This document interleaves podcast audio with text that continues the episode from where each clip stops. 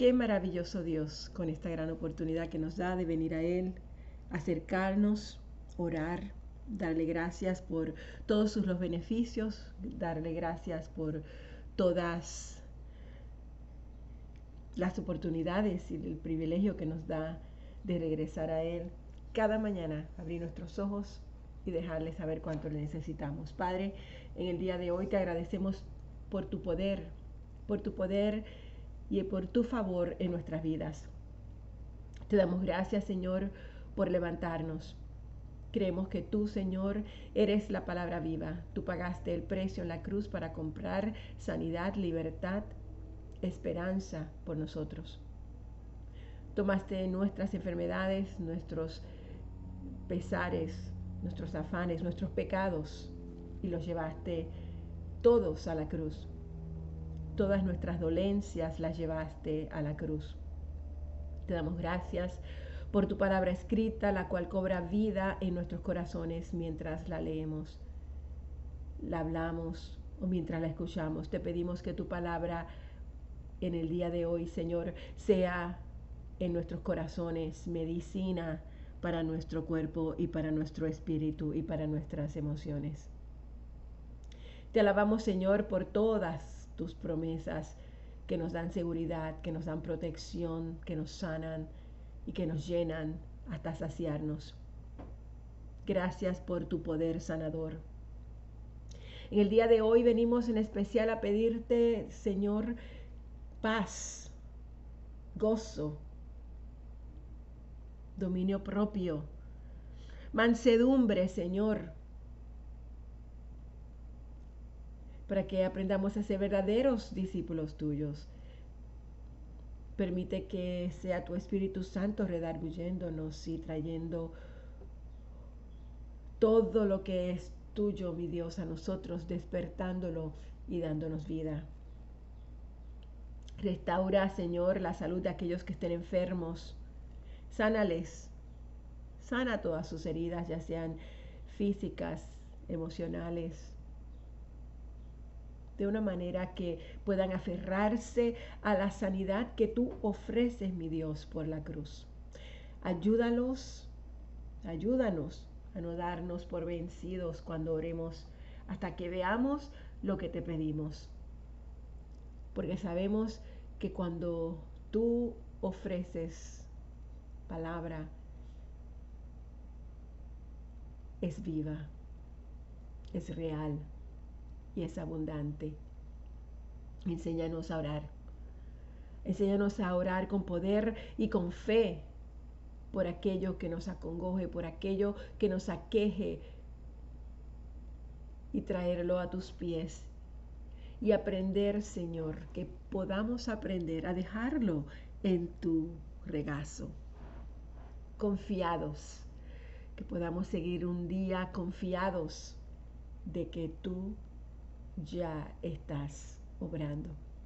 Enséñanos a orar para que podamos hacer un milagro no solamente en nuestras vidas, sino en la vida de las demás personas.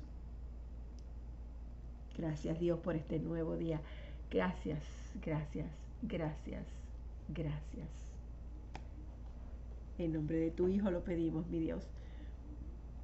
Bueno amigos, bienvenidos nuevamente a la palabra del Señor. Hoy continuamos con la lectura de la palabra. Terminamos el capítulo 15 y hoy comenzamos con el capítulo 16 del libro de Deuteronomio. Aparta el mes de Aviv para celebrar la Pascua del Señor tu Dios, porque fue en una noche del mes de Aviv cuando el Señor tu Dios te sacó de Egipto. En la Pascua del Señor tu Dios sacrificarás de tus vacas y ovejas, en el lugar donde el Señor decida habitar. No comerás la Pascua con pan leudado, sino que durante siete días comerás pan sin levadura, pan de aflicción, pues de Egipto saliste de prisa. Lo harás así para que toda tu vida te acuerdes del día en que saliste de Egipto. Durante siete días no habrá levadura en todo el país. De la carne que sacrifiques al atardecer del primer día no quedará nada para la mañana siguiente. No ofrecerás el sacrificio de la Pascua en ninguna de las otras ciudades que te dé el Señor tu Dios. Lo ofrecerás solamente en el lugar donde el Señor decida habitar, Allí ofrecerás el sacrificio de la Pascua por la tarde y al ponerse el sol, que fue la hora en que saliste de Egipto. Cocerás y comerás el sacrificio de la Pascua en el lugar que el Señor tu Dios haya elegido, y a la mañana siguiente regresarás a tu casa. Durante seis días comerás pan sin levadura y el séptimo día convocarás una asamblea solemne para el Señor tu Dios. Ese día no trabajarás. Contarás siete semanas a partir del día en que comience la cosecha del trigo y entonces celebrarás en honor del Señor tu Dios la fiesta solemne de las semanas en la que presentarás ofrendas voluntarias en proporción a las bendiciones que el Señor tu Dios te haya dado. Te alegrarás en presencia del Señor en el lugar donde Él decida habitar junto con tus hijos y tus hijas, tus esclavos y tus esclavas los levitas de tus ciudades, los extranjeros y los huérfanos y las viudas que vivan en medio de ti. Recuerda que fuiste esclavo en Egipto, cumple pues fielmente estos preceptos. Al terminar la vendimia y la cosecha del trigo, celebrarás durante siete días la fiesta de las enramadas. Te alegrarás en la fiesta junto con tus hijos y tus hijas y tus esclavos y tus esclavas. Y los levitas y los extranjeros, los huérfanos y las viudas en tus ciudades. Durante siete días celebrarás esta fiesta en honor al Señor tu Dios, en el lugar que Él elija, pues el Señor tu Dios bendecirá toda tu cosecha y todo el trabajo de tus manos, y tu alegría será completa. Tres veces al año todos tus varones se presentarán ante el Señor tu Dios en el lugar que Él elija para celebrar las fiestas de los panes sin levadura de las semanas y de las enramadas. Nadie se presentará ante el Señor con las manos vacías. Cada uno llevará ofrendas, según lo haya bendecido el Señor tu Dios. Nombrarás jueces y funcionarios que juzguen con justicia al pueblo en cada una de las ciudades que el Señor tu Dios entregará a las tribus. No pervertirás la justicia ni actuarás con parcialidad. No aceptarás soborno pues el soborno nubla los ojos del sabio y tuerce las palabras del justo. Seguirás la justicia, solamente la justicia, para que puedas vivir y poseer la tierra que te da el Señor Dios. No levantarás ninguna imagen de la diosa Aserá junto al altar que edifiques para el Señor tu Dios. Tampoco elegirás piedras sagradas porque el Señor tu Dios las aborrece. No sacrificarás al Señor tu Dios ninguna oveja ni buey que tenga algún defecto o imperfección, pues eso es abominable ante el Señor Dios. Puede ser que algún hombre o mujer entre los tuyos, habitante de una ciudad de las ciudades que el Señor tu Dios dará, se le sorprenda haciendo lo que ofende a Dios. Tal persona habrá violado el pacto y desobedecido mi orden al adorar a otros dioses e inclinarse ante ellos ante el sol, ante la luna o ante las estrellas del cielo. Tan pronto como lo sepas, deberás hacer una investigación escrupulosa. Y si resulta que es verdad y se comprueba que algo tan abominable se ha cometido en Israel, tú llevarás al culpable, sea hombre o sea mujer, fuera de las puertas de la ciudad para que muera apedreado. Por el testimonio de dos o tres testigos se podrá condenar a muerte a una persona, pero nunca por el testimonio de uno solo. Los primeros en ejecutar el castigo serán los testigos y luego todo el pueblo. Así extirparás el mal que esté en medio de ti. Si te enfrentas a casos demasiado difíciles de juzgar, tales como homicidios, pleitos, violencia y otros litigios que surjan en las ciudades, irás al lugar que el Señor tu Dios elija y te presentarás ante los sacerdotes levitas y ante el juez en funciones. Los consultarás y ellos te darán el veredicto. Actuarás conforme a la sentencia que ellos dicten en el lugar que el Señor elija y harás todo lo que te digan. Procederás según las instrucciones que te den y el veredicto que ellos pronuncien y seguirás al pie de la letra todas sus decisiones.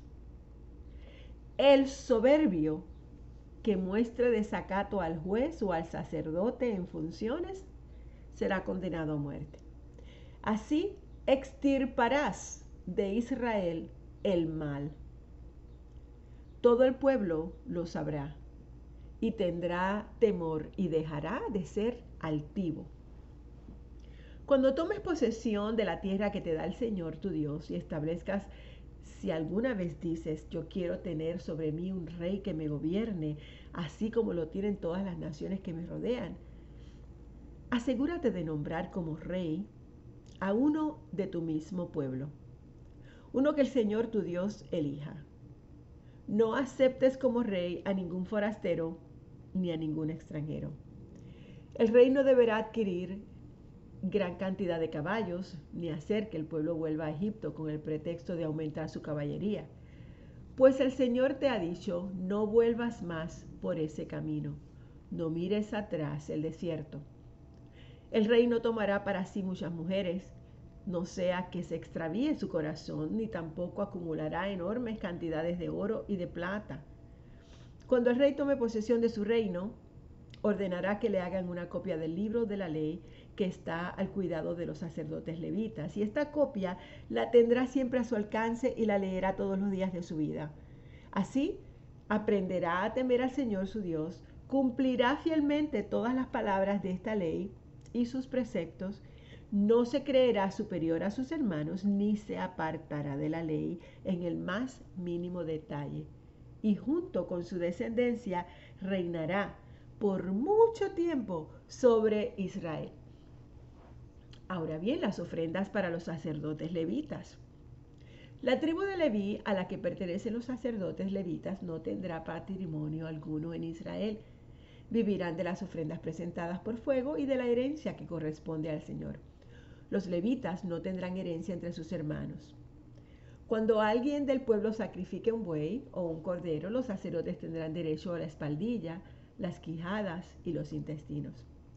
También les darás las primicias de tu trigo, de tu vino y de tu aceite, así como la primera lana que esquiles de tus ovejas, porque el Señor tu Dios los eligió a ellos y a su descendencia de entre todas las tribus. Si un levita que viva en alguna de las ciudades de Israel respondiendo al impulso de su corazón, se traslada al lugar que el Señor haya elegido, podrá ministrar en el nombre del Señor su Dios, como todos los otros levitas que sirvan allí en la presencia del Señor. Cuando entres en la tierra que te da el Señor tu Dios, no imites las costumbres abominables de esas naciones. Nadie entre los tuyos deberá sacrificar a su hijo o a su hija en el fuego. Tampoco deberá practicar adivinación, ni brujería o hechicería, ni hacer conjuros servir de medium espiritista o consultar los muertos. Cualquiera que practique estas costumbres es abominable al Señor. Y por causa de ellas el Señor tu Dios expulsará de tu presencia a esas naciones. A los ojos del Señor tu Dios serás irreprensible. Las naciones cuyo territorio vas a poseer consultan a hechiceros y adivinos pero a ti el Señor tu Dios no te ha permitido hacer nada de eso.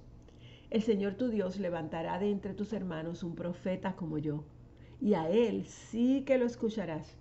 Eso fue lo que le pediste al Señor tu Dios en Horeb el día de la asamblea, cuando dijiste, no quiero seguir escuchando la voz del Señor mi Dios, ni volver a contemplar este enorme fuego, no sea que muera. Y el Señor me dijo, está bien, está bien lo que ellos dicen, por eso levantaré entre sus hermanos a un profeta como tú. Pondré mis palabras en su boca y él les dirá todo lo que yo les mande. Si alguien no presta oído a las palabras que el profeta proclame en mi nombre, yo mismo le pediré cuentas. Pero el profeta que se atreva a hablar en mi nombre y diga algo que yo no le haya mandado decir, morirá. La misma suerte correrá con el profeta que hable en el nombre de otros dioses. Y tal vez te preguntes, ¿cómo yo podré reconocer un mensaje que no provenga de Dios? Si lo que el profeta proclama en nombre del Señor no se cumple ni se realiza, será una señal de que su mensaje no viene de Dios. Ese profeta habrá hablado con presunción. Así que no le temas. Cuando el Señor tu Dios haya destruido a las naciones cuyo territorio va a entregarte, y tú las hayas expulsado y te hayas establecido en sus ciudades y en sus casas, apartarás tres ciudades, tres ciudades centrales en la tierra que el Señor tu Dios te da en posesión. Dividirás en tres partes la tierra que el Señor tu Dios te da por herencia y construirás caminos para que cualquiera que haya cometido un homicidio pueda ir a refugiarse en ellas. En cuanto al homicida que llegue allí a refugiarse, solo se salvará el que haya matado a su prójimo sin premeditación ni rencor alguno. Por ejemplo, si un hombre va con su prójimo al bosque a cortar leña y al dar el hachazo para cortar un árbol el hierro se desprende y golpea a su prójimo y lo mata sin querer, entonces ese hombre se puede refugiar en una de las ciudades y ponerse a salvo porque no tenía ninguna intención de matar a su hermano. Es necesario evitar grandes distancias para que el enfurecido vengador del delito de sangre no lo alcance y lo mate. Aquel hombre no merece la muerte porque mató a su prójimo sin premeditación. Por eso yo te ordeno que apartes tres ciudades, porque habrá situaciones en las que se necesite refugiarse. Si el Señor tu Dios extiende tu territorio como se lo juró a tus antepasados y te da toda la tierra que te prometió, y si tú obedeces todos esos mandamientos que hoy yo te ordeno y amas al Señor tu Dios y andas siempre en sus caminos, entonces apartarás tres ciudades más. De este modo no se derramará sangre inocente en la tierra que el Señor tu Dios te da por herencia y tú no serás culpable de homicidio. Pero si un hombre odia a su prójimo y le prepara una emboscada y lo asalta y lo mata y luego busca refugio en una de esas ciudades, los ancianos de su ciudad mandarán arrestarlo y lo entregarán al vengador para que lo mate. No le tendrás lástima, porque así evitarás que Israel sea culpable de que se derrame sangre inocente. Un solo testigo no basta para condenar a un hombre. Todo asunto se resolverá mediante el testimonio de dos o tres testigos. Si un testigo falso acusa a alguien de un crimen, las dos personas involucradas en la disputa se presentarán ante el Señor en presencia de los sacerdotes y de los jueces que estén en funciones. Los jueces harán una investigación, una investigación minuciosa, y si comprueban que el testigo miente y que es falsa la declaración que ha dado contra sus hermanos, entonces le harán a él lo mismo que se proponía hacerle a su hermano. De esta manera, extirparás que haya mal en medio de ti. Y cuando todos los demás oigan sobre la justicia, tendrán temor y nunca más se hará semejante maldad en el país. No le tengas consideración a nadie. Cobra vida por vida, ojo por ojo, diente por diente, mano por mano y pie por pie.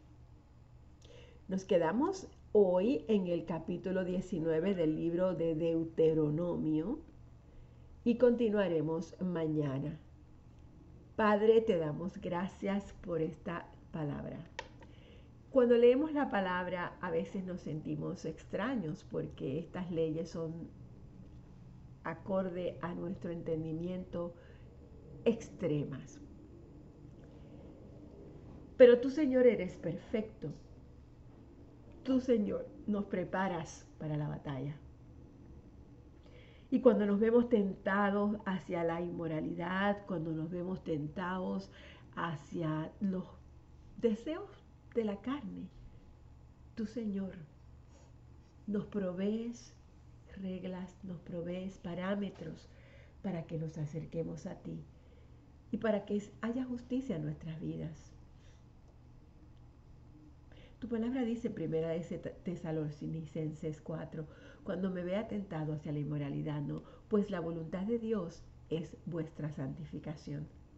Que os apartéis de fornicación, que cada uno de vosotros sepa tener su propia esposa en santidad y honor, no en pasión de concupiscencia, como los gentiles que no conocen a Dios. También tu palabra nos dice en Proverbios que el testigo falso no quedará sin castigo y el que habla mentiras no escapará. También tu palabra en Proverbios 4 nos dice, para aquel que se ve tentado a desobedecer a Dios, no entres por la vereda de los impíos, ni vayas por el camino de los malos. ¿Cuántas veces, Señor, necesitamos que esta palabra nos atrape, que esta palabra nos llene, que esta palabra nos ilumine para que podamos hacer las cosas que te agradan a ti?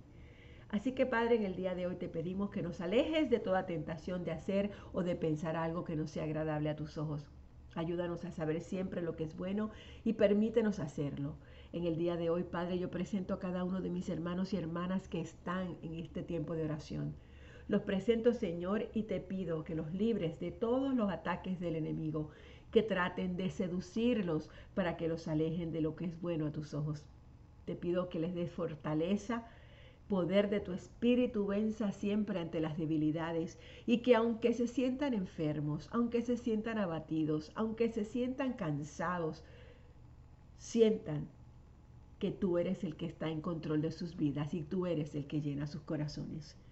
Padre, te doy gracias por sus vidas, los bendigo y declaro que en el día de hoy nuestros amigos y nuestras amigas del Centro de Vida Cristiana se despiertan en victoria ante la magnificencia de tu poder y tu gloria.